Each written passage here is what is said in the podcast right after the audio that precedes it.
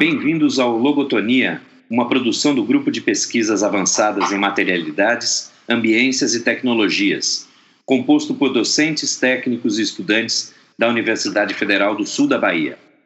O Logotonia está presente em diversas plataformas: Twitter, Facebook, Instagram e YouTube. Os episódios estão publicados no SoundCloud, iTunes e Spotify. Assine nosso feed no seu app preferido. Eu sou Márcio Carvalho e esse é um programa da série Teoria e Ficção. Hoje iremos discutir o filme polonês Rede de Ódio, dirigido por Jan Komasa, desculpem o meu polonês, e vamos relacioná-lo com o tema Política em Tempo de Mídias Sociais.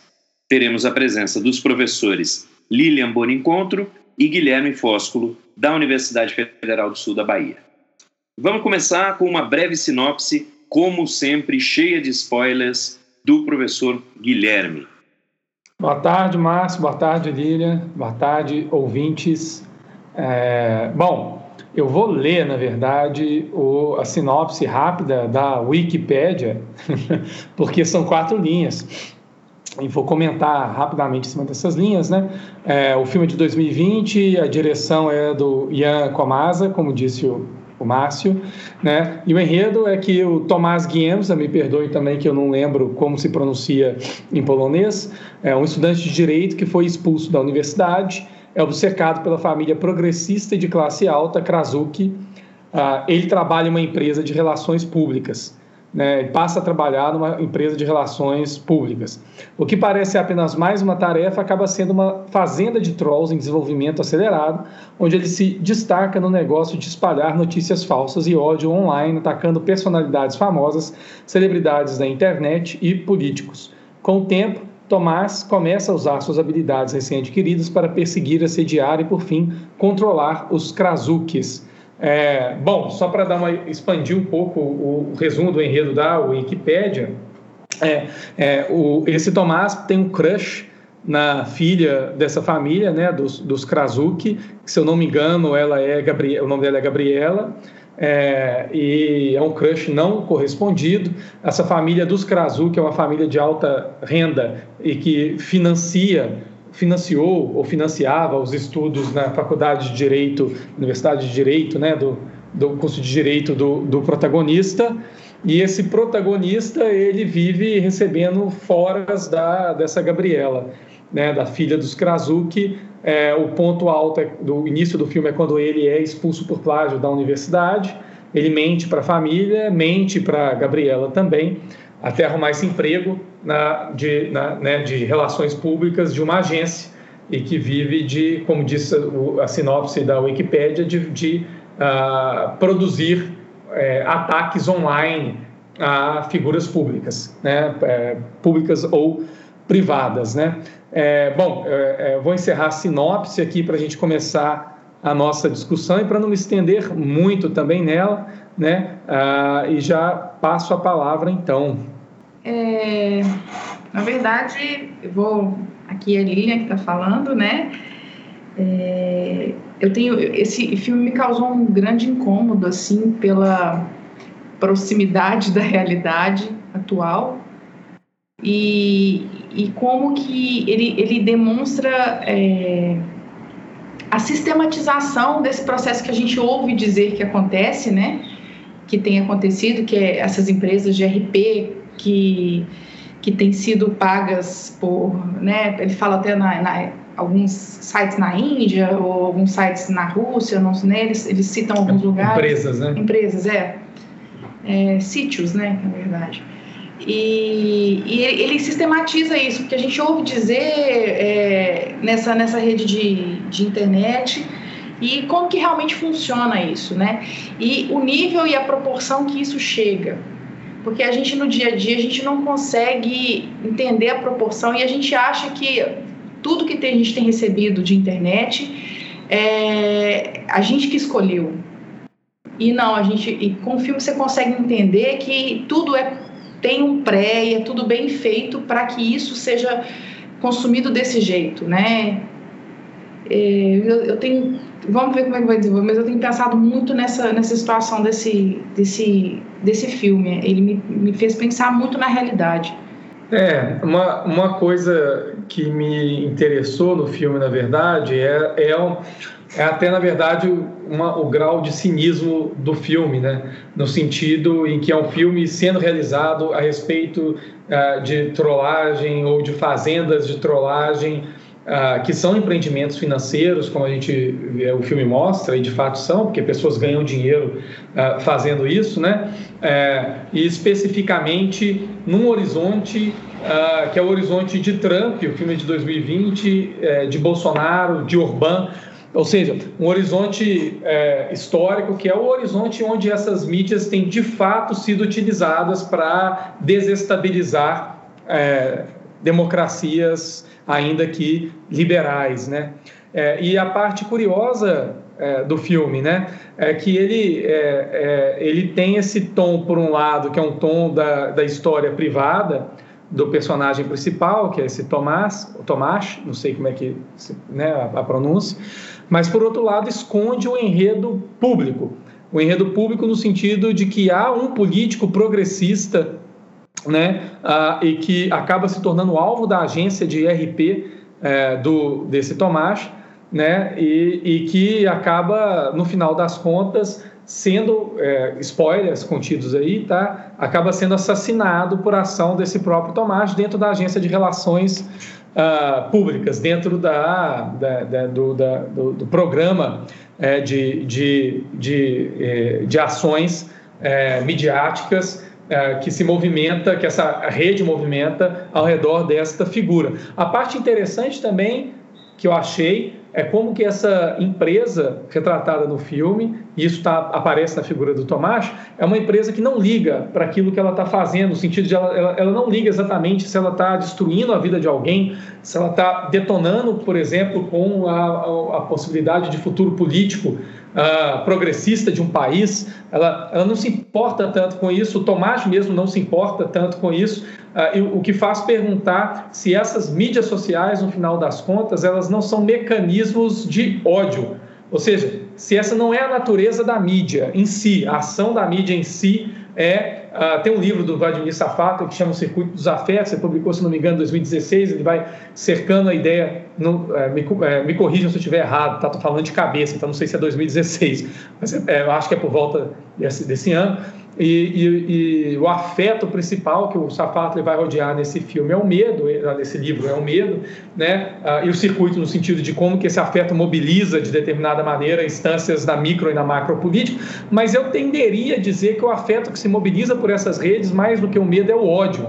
né? Ah, e, e, que no filme se retrata um pouco bem isso, como o ódio, no final das contas, ele parece ser uma, uma espécie de energia que essas uh, mídias sociais conseguem canalizar bem, né? Uh, e particularmente uh, essas empresas de RP hoje conseguem canalizar bem. E eu não vou falar por muito tempo, mas eu queria até deixar o gancho como que isso beira um pouco a, a legalidade, porque eu não sei como é a, a, juridicamente esse tipo de contrato. No filme parece que você tem um, um um, um, acordo de, de non-disclosure quando você firma o contrato com a agência. Não sei como se é legalmente no país, né, no Brasil, mas é, o que o filme dá a entender é que você ainda consegue fazer um contrato de não é, é, que não, não permite que as pessoas saibam que você está firmando é, esse, esse acordo, né? Passo.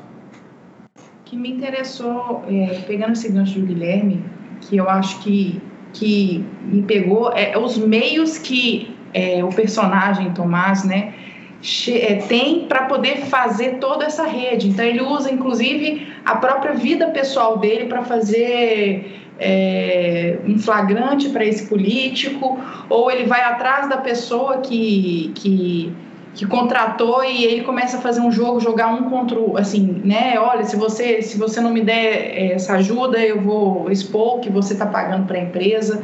Então, é, é, realmente é isso. É, é, esse tipo de de RP, né, esse tipo de empresa, ele não está preocupado com, com a consequência, ele quer é, receber o dinheiro e mostrar o serviço independente. É, eu tenho a impressão é, das falas de vocês, é, me lembrou um podcast que eu ouvi recentemente, o, o Rabbit Hole, uh, acho que é do New York Times, são oito episódios, é bem interessante. É, e, e, um dos entrevistados é um técnico do, do da Google, né, do ex-técnico, né, um, um ex-programador, e ele estava explicando que houve uma, uma passagem é, do algoritmo de, de recomendações, sabe aquelas recomendações que aparecem ao lado da tela é, para você quando você está vendo um determinado vídeo? Aquelas recomendações são dadas com base num algoritmo que vê o que está sendo mais visto é, na, na, na, área na, ou no mesmo idioma e compara também com o seu histórico para ver o que você vai mais gostar. Mas até um certo momento, uh, até um certo ano, uh, o algoritmo privilegiava a quantidade de cliques. A ideia era maximizar a quantidade de cliques que a pessoa vai dar. E por isso eram privilegiados vídeos mais curtos, né? os famosos vídeos de gatinho, é, que você vê um é gracinha, é bonitinho, vê o outro, clica no outro. Vai, é, são coisas curtas e que mexem com um tipo de emoção que não é, é que não é duradoura.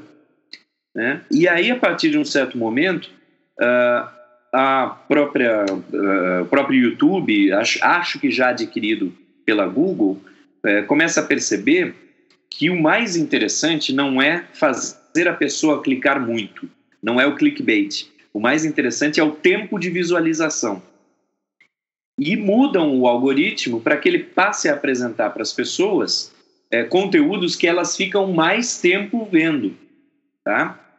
É, talvez esse seja um ponto, o ponto da virada, em que é, o afeto, a emoção, que está sendo mobilizada passa a ser o medo e o ódio. O medo e o ódio são muito mais mobilizadores de você ficar ouvindo e ouvindo e vendo durante muito tempo.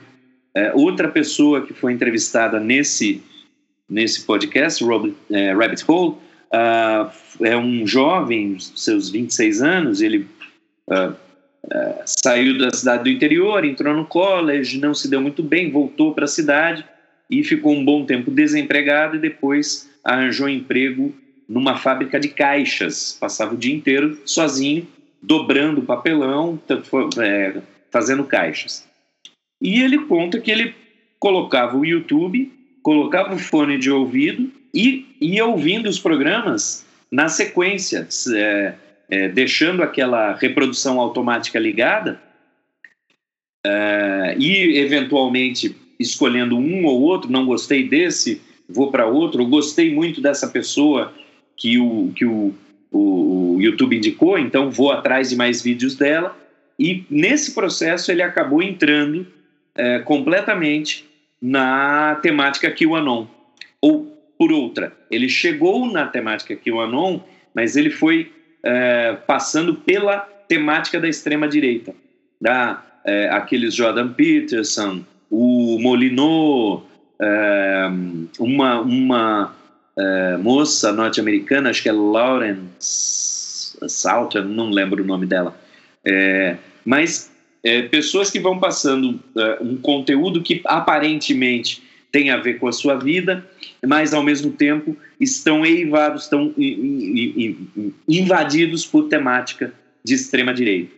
E aí, quando ele percebeu, ele só estava ouvindo isso era uh, o, o, algoritmo do YouTube só passava isso para ele. E, nas palavras dele mesmo, ele passava o tempo todo ouvindo isso. Ele saía de casa de manhã com fone de ouvido, passava o dia inteiro no trabalho, voltava para casa jantando, vivendo sozinho. Ele, a companhia dele era essa. E aí você, é, se você perceber, por exemplo, se você entrar na, nos vídeos nacionais nossos, é, entra lá no. Acho que é Pingo nos Is da Jovem Pan, não é? Eu não lembro o nome do programa da Jovem Pan, acho que é esse. Se eu estiver enganado, me desculpem.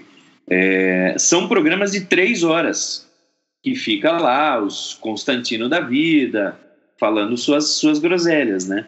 É, eu fiz um, um, experimento aqui, um começo de experimento de criar um, um Gmail do nada, sem é, tentando esconder o IP inclusive, é, sem dar, deixar ele pegar localização, histórico de nada. e, e coloquei ali a página inicial do YouTube. É, tinha um vídeo de futebol, um vídeo de música, eu queria ir ver uma coisa de política. É, tinha lá uma notícia do UOL, é, que eu, a, em, em, outro login, em outro computador, eu fui ver, era para ver se ela já era de direita, não era, era uma notícia bem neutra, é, não lembro exatamente qual era o tema, mas era ao modelo no, é, notícia jornalística, sem opinião. Eu falei, beleza, vou começar por ali. Cliquei ali e deixei ligado o reprodução automática. Um dia depois, ele só estava reproduzindo Jovem Pan, programas de três horas seguidos. Só isso. Entrou nessa onda e as recomendações ali do lado, é, o, o, como o algoritmo foi se autoalimentando, né, vendo que eu, eu não tirei o conteúdo da Jovem Pan, deixei ele rolando, é, os, as indicações ali do lado já estavam Olavo de Carvalho e etc, etc, etc.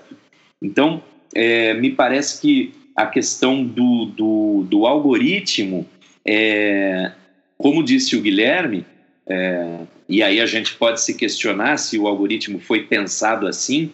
Eu até imagino que em alguns casos o algoritmo é pensado sim para é, no processo de buscar maior engajamento é, privilegiar conteúdos de ódio e medo, que efetivamente parecem ser os que mais geram engajamento. Né? Mas é a questão para a gente se perguntar, né? O algoritmo é neutro? Né? Existe isso? Existe uh, a nossa questão de fundo filosófico? Existe tecnologia neutra?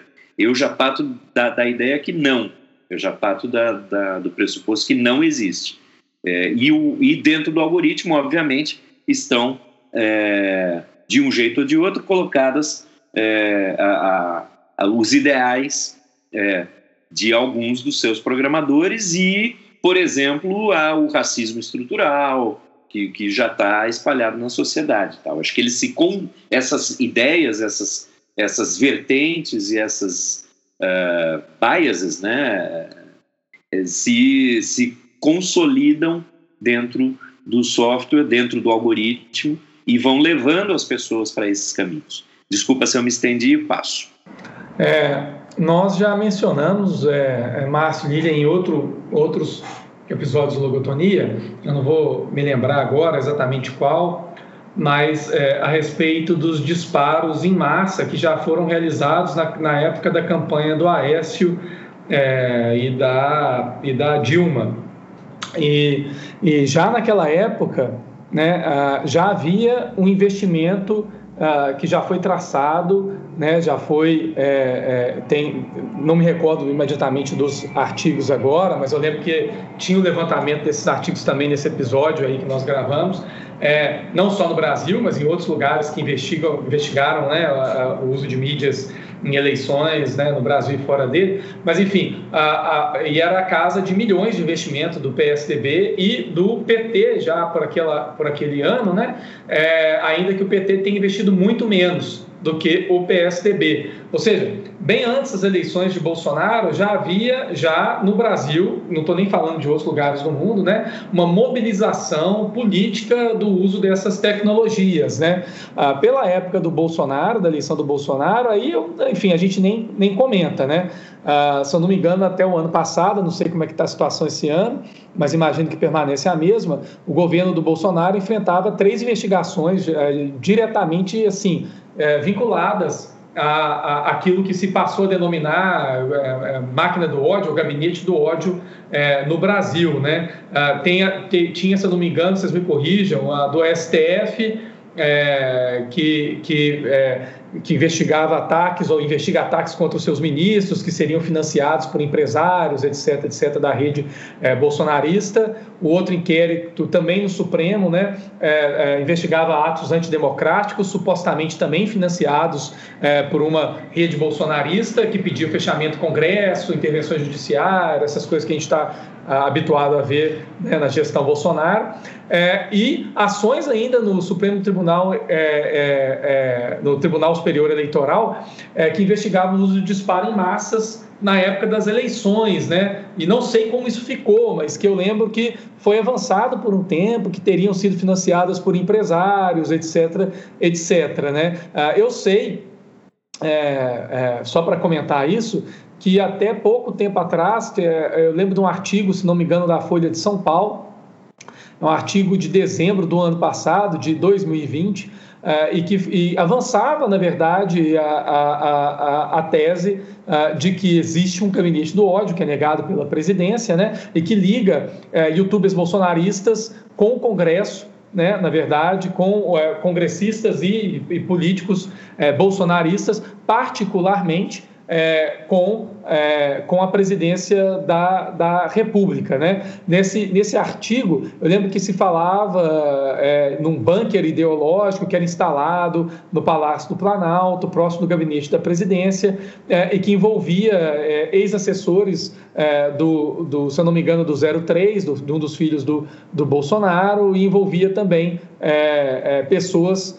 é, é, é, ligadas a ex-policiais, pessoas envolvidas com BOP, etc, etc, e que estariam vinculados com disparos em massa é, e, e, enfim, o financiamento de uma, de uma verdadeira rede, né, porque se liga a youtubers e podcasters bolsonaristas, rede, entre aspas, de informação de uma espécie de Estado paralelo. Né? É, eu digo Estado paralelo porque é, é, é, é, cria-se uma narrativa que vai se retroalimentando é, nas, nas mídias sociais. A Lília queria comentar? É, na verdade, não são só notícias, e são tweets de haters, críticas pesadas. Instagram, você entra às vezes nas mídias de Instagram e você vê esses. É, é, é fácil de ver é, o, o, grau de, de braveza né, que essas pessoas têm, de ódio que elas soltam nos comentários de, de Instagram e as curtidas. Você, você vai no perfil dessas pessoas, tem zero, zero publicações, então você vê que é tudo. É, são bots comprados para ficar o dia inteiro xingando alguma pessoa, e aí as pessoas que não são bots vão a, a rebote disso e acabam curtindo a publicação, comentam como se fosse uma pessoa, isso mesmo então, não é, são só notícias, né? É esse, esse, vão instigando esse, é, essa raiva nas pessoas. É, a respeito do comentário da Lília, muito rapidamente, tem o bot Sentinel no Twitter, que eu sigo, acho que o Márcio deve seguir também, e que de tempos em tempos, é, vira e mexe, aparece. É, bom, esse é um bot que denuncia, tá? É, Para quem não sabe, é um bot que denuncia outros bots.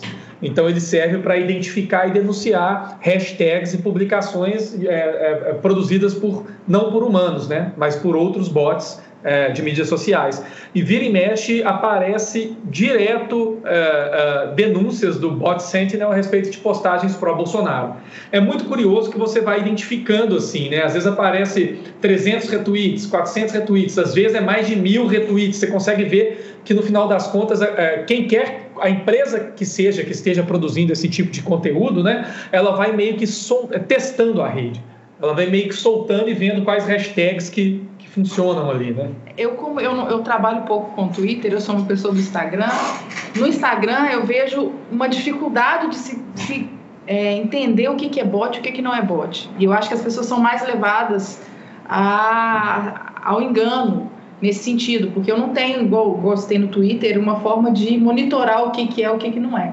Então, no Instagram, tudo parece verdade. Então, talvez, eu acho que é um meio que hoje tem, tem mascarado mais essa rede de ódio. E aqui no Brasil, eu acho que a gente tem um, o problema adicional que é o WhatsApp, né? Porque a gente está falando aí de todas essas redes que são minimamente públicas. Né? De, de uma forma ou de outra, você consegue ver as publicações e as respostas. O WhatsApp é subterrâneo, né? O, que, o que é passado em grupos é, bolsonaristas, a gente não a gente não, não tem acesso. E aí, a, a, os poucos artigos que a gente consegue ver é, na mídia a respeito é, da, dos disparos de, de, de notícias, é, de fake news, né, é, nas redes de WhatsApp, dão conta de que são centenas de disparos por dia, né? Você tem grupos de, de WhatsApp e, o, e o como é que é o nome daquele do outro Telegram, do Telegram também É, me parece que o, o, WhatsApp agora limita né, a quantidade de membros, mas o Telegram parece que não. E então você consegue ter disparos das mais é, é, do, a, a, a, criação de conteúdo de fake news, eu tenho a impressão que passa muito é, por agências, como no caso retratado do, do, do filme, é, mas também no caso de é, Telegram e, e, WhatsApp, também tem uma coisa orgânica, né? É, eu lembro de ter lido uma, uma reportagem, uma, uma, é, um artigo muito bom no Medium, eu infelizmente esqueci o nome da jornalista, é, mas em que ela relata como se dá é, é a construção de uma confiança dentro dos grupos de WhatsApp. Então você é, monta grupos, muitas vezes tem algum tipo de afinidade e de repente aparece lá uma fake news do tipo, é, sei lá, não aceite é, experimentar o perfume que a moça é, é, oferece na porta da, da, do boticário no shopping, porque ali tem droga e você vai ficar grog, alguém vai te seguir para o estacionamento e te sequestrar, fazer um sequestro relâmpago.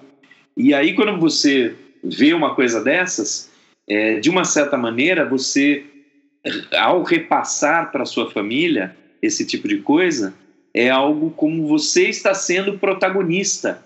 Você não é só um agente passivo da informação. Você é, está protegendo os seus e sendo protagonista dessa notícia e dessa, de, desse fato. Eu acho que Pode falar, por favor. Eu, eu, pegando um gancho nisso que você falou, é, eu vejo nesses grupos, por exemplo, às vezes é, é, monta-se um grupo para falar do condomínio, por exemplo. Aí alguém foi lá e mandou uma fake news é, sobre algum assunto relacionado ao governo. Aí as pessoas que são desse grupo é, que foi feito para discutir um condomínio, por exemplo, mas que são afetas àquela notícia, montam um grupo paralelo para discutir, porque elas se sentem é, acolhidas naquele grupo de pessoas. Então, assim, é, vai se espalhando essa, essa afinidade essa, desse, dessas pessoas. É, é isso, eu acho que a rede de ódio também é uma rede de pertencimento, né? Isso. E, e, aí a, a, coisa fica muito mais complicada porque você está mexendo com a identidade das pessoas.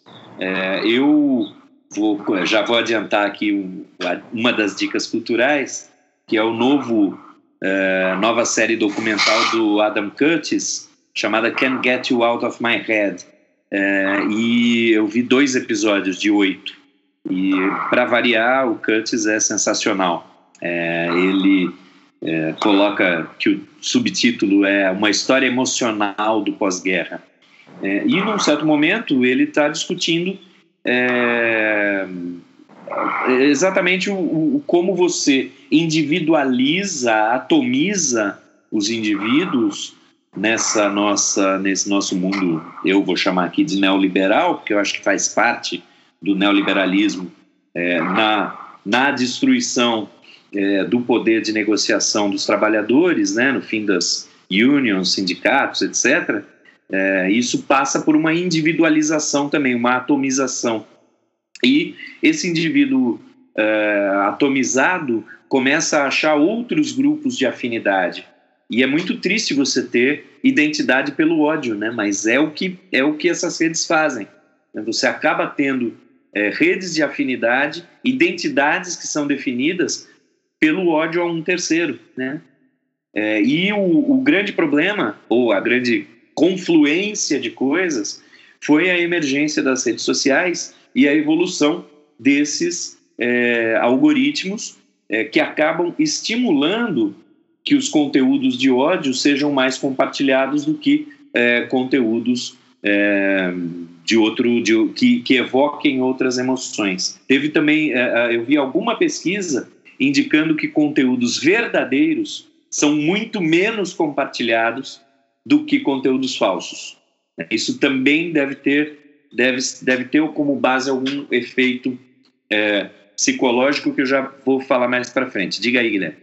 É, muito rapidamente, Márcia, só um comentário e dois comentários, né? O primeiro é a respeito de, de como que essas mídias elas, elas é, são mais, por assim dizer, é, próximas do afeto ódio do que outros tipos de afeto é a Carol Conká, o efeito Carol Conká no Twitter, em outras mídias sociais também durante o BBB Brasil foi um efeito meio que unificador no ódio, né? Uh, houve vários memes agora na internet que o brasileiro está aprendendo a votar, etc.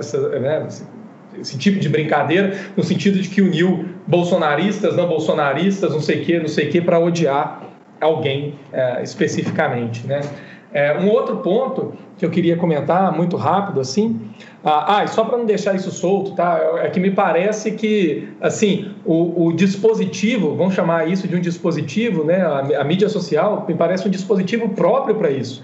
Se ele vai se mobilizar politicamente no sentido de, de é, é, é, é perturbar né, é, é, disrupt democracias, etc., ou se ele vai se mobilizar para indivíduos pessoas físicas específicas, como o caso da Carol Conká, para ele é indiferente, né? O dispositivo está operando aquilo que ele opera melhor, né? Ah, para usar o termo do do Safatli, uma espécie de circuito uh, máquina humano, mas que mobiliza nesse sentido aquilo que o dispositivo mobiliza melhor, né, para ficar nesse tom.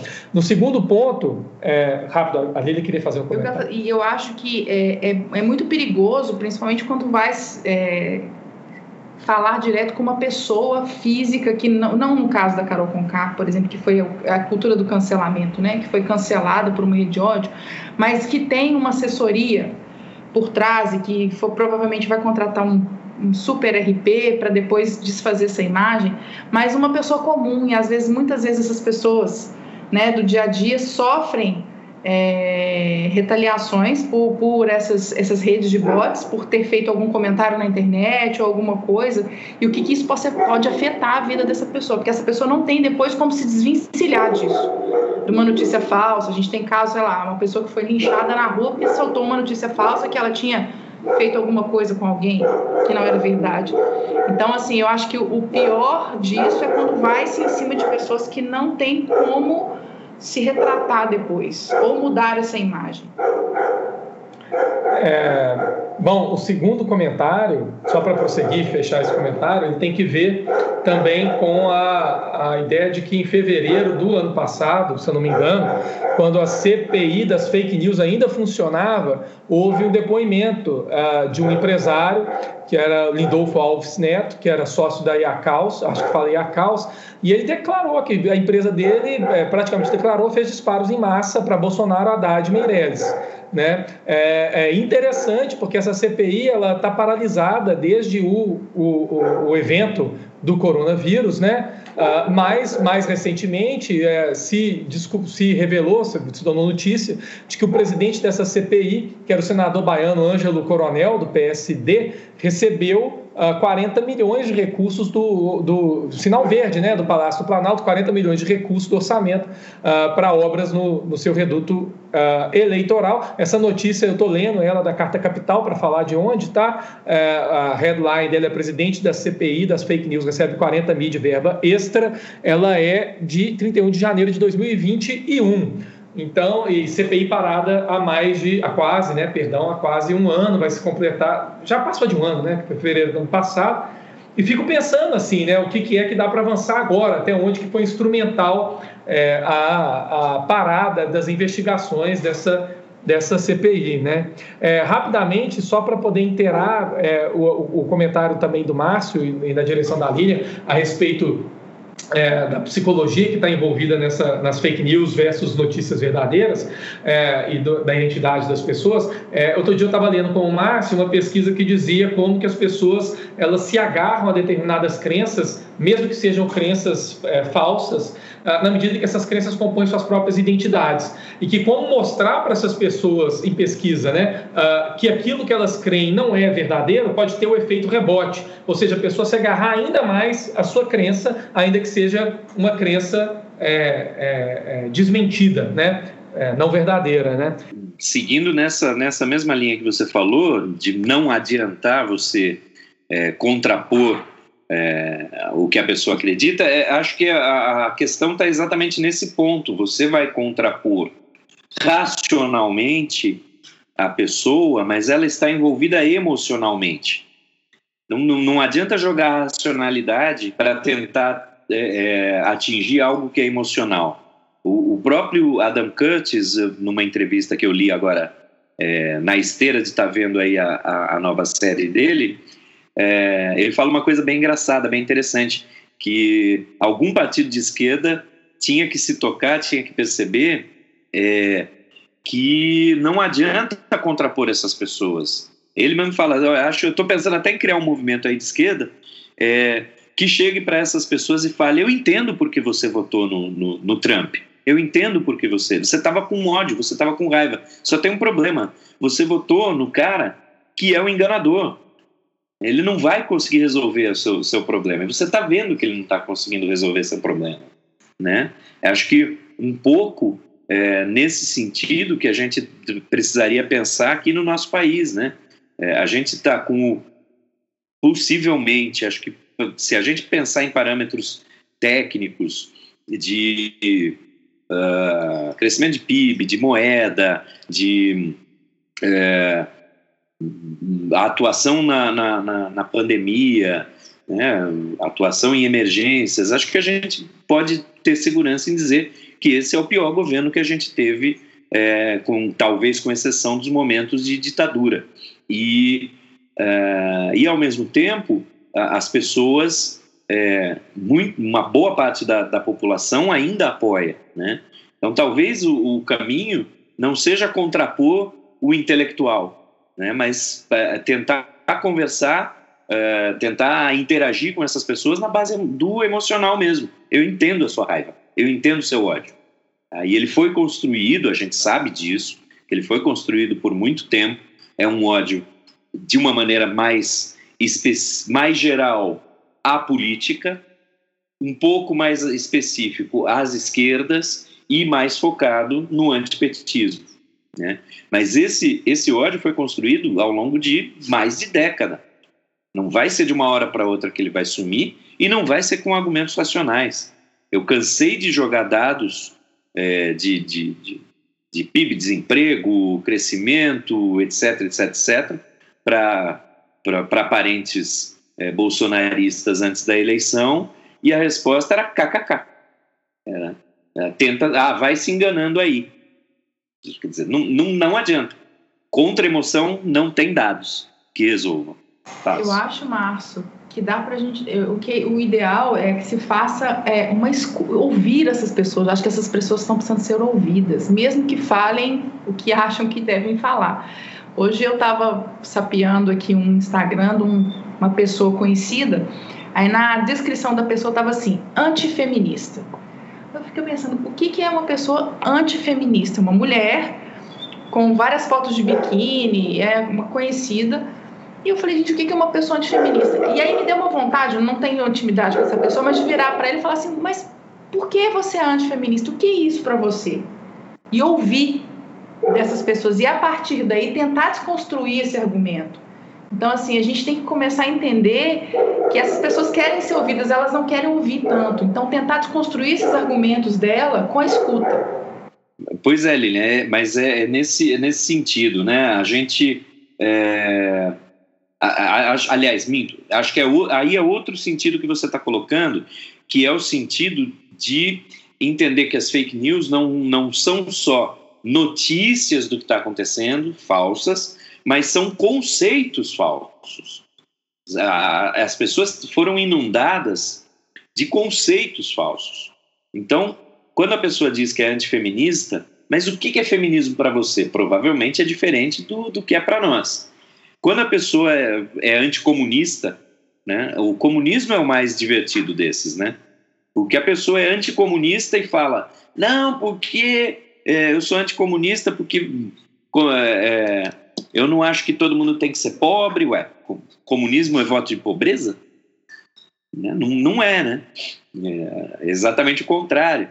Então, uh, tem uma confusão conceitual muito grande. E eu, a gente já chegou a discutir isso aqui. eu, eu cheguei a falar em sala de aula e eu acho que a gente precisava desenvolver mais essa ideia de que as pessoas estão vivendo em realidades diferentes. A realidade que a gente vive não é a mesma realidade que uma série de pessoas. O problema é que nós estamos no mesmo substrato material, nós estamos todos no mesmo, na mesma concretude, mas a realidade, né, sendo platônico, é, de cada grupo é uma realidade completamente diferente. E aí o, o mundo que eles enxergam é completamente diferente do mundo que nós enxergamos. E aí como é que a gente como é que a gente quebra essa fratura? Como é que a gente reunifica realidades? Né? É, é, esse trabalho é muito difícil e nesse momento de uh, política em tempo de mídias sociais, uh, como é que você mostra outra realidade para as pessoas ou para pessoas que estão imersas em uma realidade própria que foi criada por esses grupos. É muito complicado isso. Eu, e, obviamente, a gente não tem a resposta aqui. Mas eu fico pensando também nessa direção, é, é, enfim, pegar um exemplo concreto, né, o aumento dos combustíveis no Brasil hoje, diesel, álcool, gasolina, é, o que foi prometido nas eleições do Bolsonaro e o que foi entregue e como que na cabeça de um bolsonarista faz sentido que, que enfim, que esses aumentos não tenham ocorrido por causa de ações diretas do presidente, que inclusive eles consigam abonar o presidente desses aumentos. É muito bizarro. Eu não acho que tem racionalidade envolvido aí. Né? Não, não acho que se trata mais disso. Ah, bom, algumas coisas para a gente conversar é, num nível de concretude é, que já é possível conversar a respeito disso. Um, as pessoas que veiculam notícias para o governo Bolsonaro, essas pessoas não são honestas. Dois, elas não têm um mínimo de honestidade no sentido de intelectual, elas não, elas não agem de boa fé na comunicação pública. O interesse delas não é discutir, percebe? Não é discutir um problema social, não é chegar no cerne desse problema. Não, o interesse delas é fazer política e fazer política não, não são essas pessoas no sentido das que compartilham né, as notícias de WhatsApp, etc., mas fazer política para aquele grupo através de instrumentos bem próximos do gabinete do ódio, que eu acho que existe de fato. Né? Acho que se a CPI das fake news puder avançar, espero que ela possa avançar. Não sei o que vai ser feito depois que isso for trazido à tona, porque, enfim, já vai ter passado quase quatro anos as eleições é, desse CRAP. vai avançar só depois que esse governo sair. Pois é, mas que, enfim, os interesses estão ali. Os interesses não são a verdade, não são, não são porra nenhuma disso. Os interesses, desculpa a palavra, um ouvinte. Vou dizer que nem ouvi o Ciro Gomes falando no vídeo que eu estava vendo hoje. Não voto no Ciro, não, tá? Mas é só. Eu lembro que alguém estava falando para ele, ele estava na entrevista da Jovem Pan, alguém comentou, mas Ciro, você falou esse palavrão, falou isso aqui, desculpe, mas é porque eu estou indignado. Todos estamos, tem, temos que estar muito indignados, né? mas só para voltar, é, essas pessoas, portanto, elas não têm interesse de trazer verdade, chegar à verdade ou qualquer coisa que seja essa, muito embora esse seja um slogan né, do próprio Crápula que está na presidência da República. Né? Mas o ponto fundamental é, para a gente pensar a respeito de como enfrentar esse problema, a gente tem que tirar da mesa a possibilidade que a gente está conversando com pessoas munidas de boa fé intelectual. Não existe isso. Isso de fato não existe. Né? Isso agrava o nosso problema. Né? Agrava. Porque uh, não existe a possibilidade de você sentar com um outro crápula, como Alain, sei lá, Terça Livre, o que quer que seja, essas pessoas que inclusive estão sendo investigadas né? Ah, ah, algumas delas presas, como o outro cara que eu esqueci, o Eustáquio, não sei o que das quantas. Você vai sentar com esse cara e discutir o quê? Você entende? Não tem que debater, não tem racionalidade que vai emergir né, ah, desse processo. E querendo ou não, as pessoas, e aí sim, de boa fé, é, o cidadão, a cidadã brasileiros, no país inteiro, e que se utilizam dessas tecnologias sociais, enfim, para usar um termo do filme, né, caíram nessa rede do ódio, né?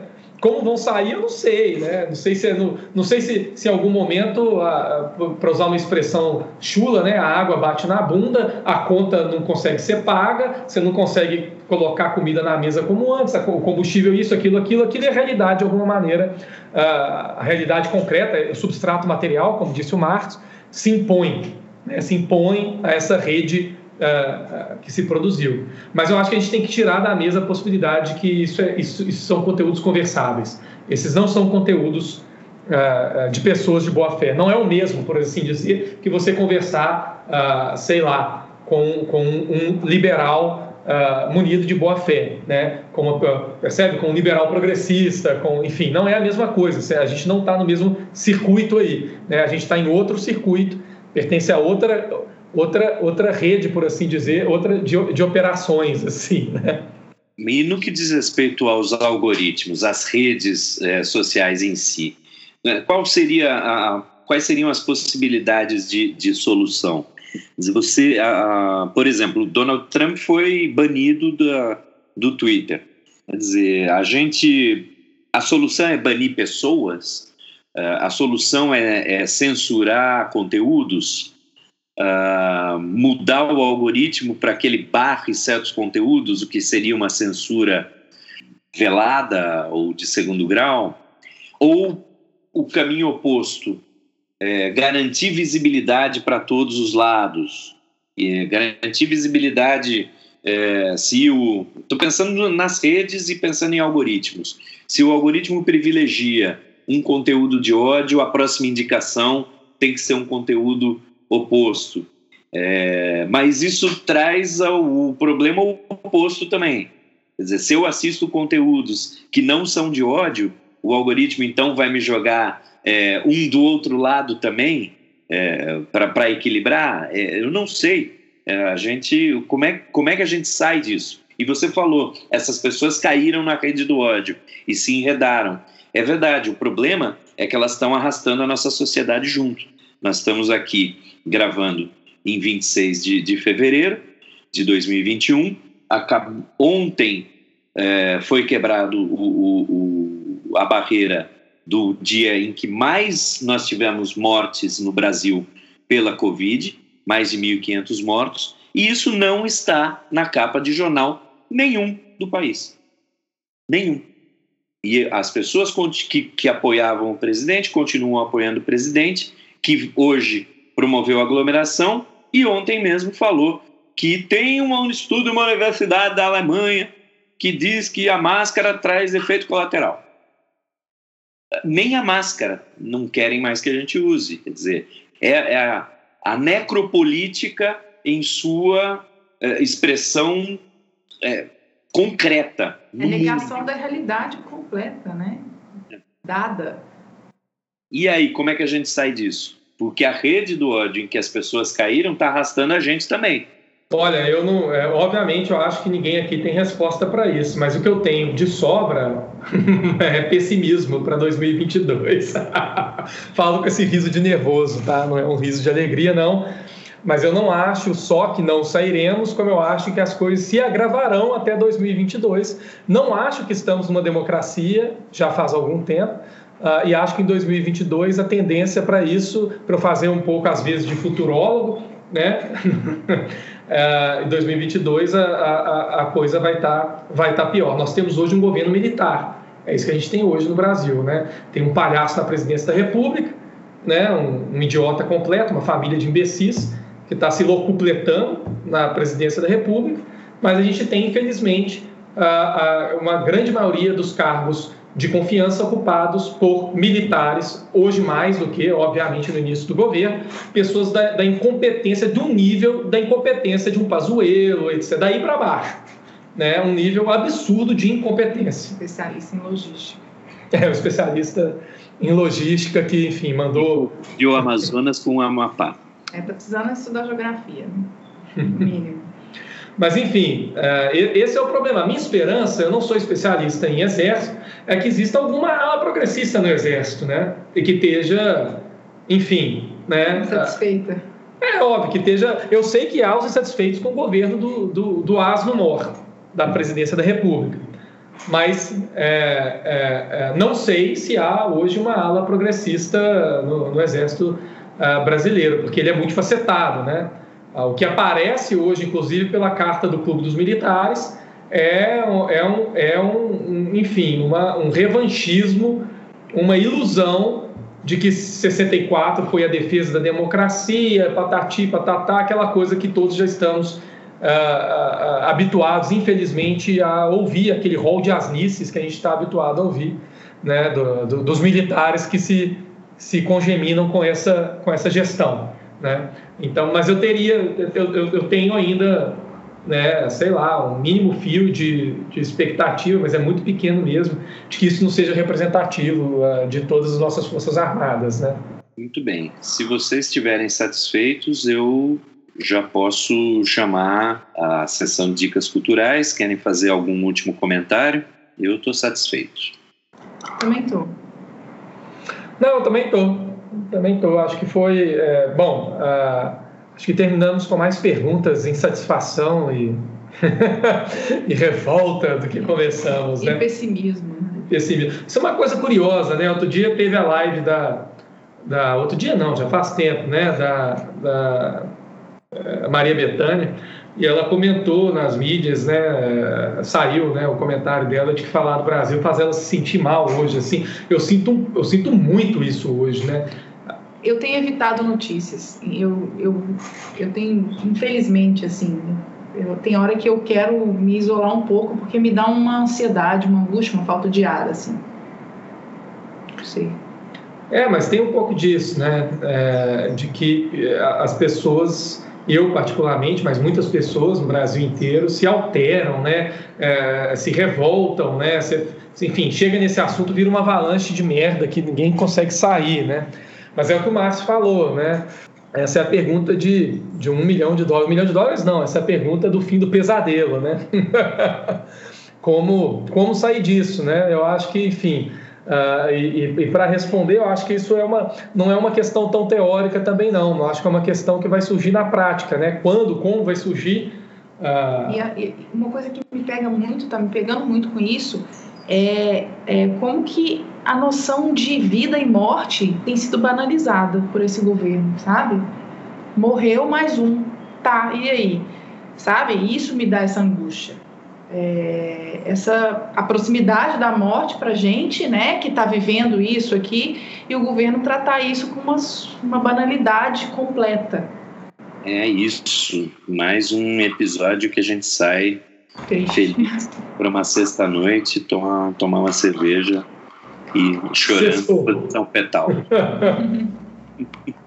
Bom, vamos passar para então para pra, as dicas é, culturais. Eu tenho algumas para passar hoje, vou passar duas em, em inglês, infelizmente, que foram as duas que eu citei no episódio. O podcast uh, Rabbit Hole, é, acho que é do New York Times. São oito episódios, não é longo não, e mas está mas tá em inglês. E o novo, a nova série documental do Adam Curtis, Uh, Can't Get You Out of My Head. Ainda não tem legendas nem tradução em português, mas uh, a comunidade que, que gosta dele é, é grande, daqui a pouco vai ter. É, e eu queria também fazer a, a sugestão de dois podcasts nacionais, já que a gente entrou tanto aqui no, no nas questões do nosso governo.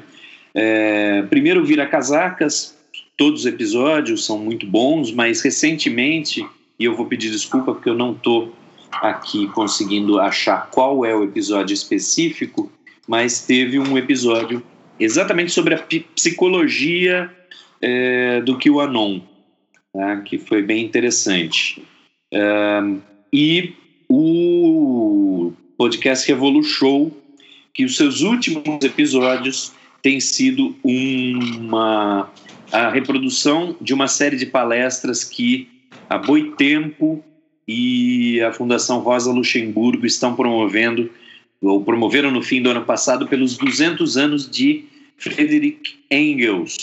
Uh, então tem vários nomes ali é, interessantes é, dando palestras, José Paulo Neto, Ricardo Antunes, o Alisson Mascaro, e, e tá uma série bastante boa, é, focalizada mais no Engels, mas, é, claro, tratando de temas do, do, marxismo, e vale muito a pena, em especial por, esse, por isso que a gente tá, acabou de falar, né? O cara é anticomunista, mas ele sabe o que é comunismo? Será que ele sabe mesmo é, as, o que, que, tem ali por trás? É, enfim, acho que tá bom, muita dica já. É, a minha dica vai ser bem rapidinha. É, não tenho tido muito tempo, mãe de recém-nascido, já está com cinco meses, de ler e ver muitas coisas, mas tenho assistido The Crown, que eu acho que tem sido uma série interessante, que mostra é, o governo é, da Inglaterra a partir da final da década de 40, início da década de 50, né, com a ascensão do, da Elizabeth II. E é uma série ficcional, mas com alguns pingos de, de realidade, então é, fica a minha dica aí. Mostra, mostra algumas fragilidades e algumas evoluções do governo. E é isso. Bom, uh, e também vou, vou, de uma dica só de um livro que estava parado na minha estante até eu pegar para ler, para gravar esse episódio. Acabou que não fiz muito recurso a ele, mas, é, é enfim, é, deveria ter feito, o tempo é curto, que é o Ódio à Democracia, do Jacques Rancière. Ah, e, curiosamente, para instigar o leitor, é um livro que ressoa bastante a, a, a, os acontecimentos no Brasil e nos Estados Unidos, muito embora ele tenha é, sido publicado pela primeira vez em 2005, se eu não me engano, a edição original, né? É, e o livro ele trata, no final das contas, uh, da dicotomia uh, a respeito do entendimento da democracia, ou seja, uh, como que as pessoas de uma sociedade, de maneira geral, tendem a odiar a democracia na medida em que essa democracia se realiza na prática, ou seja, na medida em que a expansão democrática ocorre, uh, indo na direção né, uh, de, de, igualdades, etc, etc, e de acessos materiais e por aí vai. De modo que a dicotomia é a democracia que se pretende proteger, particularmente governos como o do Bolsonaro, Trump, etc, é a democracia exatamente que impede uh, a realização da democracia real, da democracia, entre aspas, que vem de baixo. Né? Uh, então seria isso a minha, a minha sugestão. Né? E queria aproveitar para agradecer quem nos acompanhou até agora, às uma hora e mais de uma hora já, né, Márcio? De episódio. Vai dar um pouquinho menos. Vai dar um pouquinho menos de uma hora. Tá bem? É, agradecer isso, quem, quem acompanhou a gente até agora, agradecer Guilherme, Lilian, Frida, que participou aí de pano de fundo. E ficamos por aí.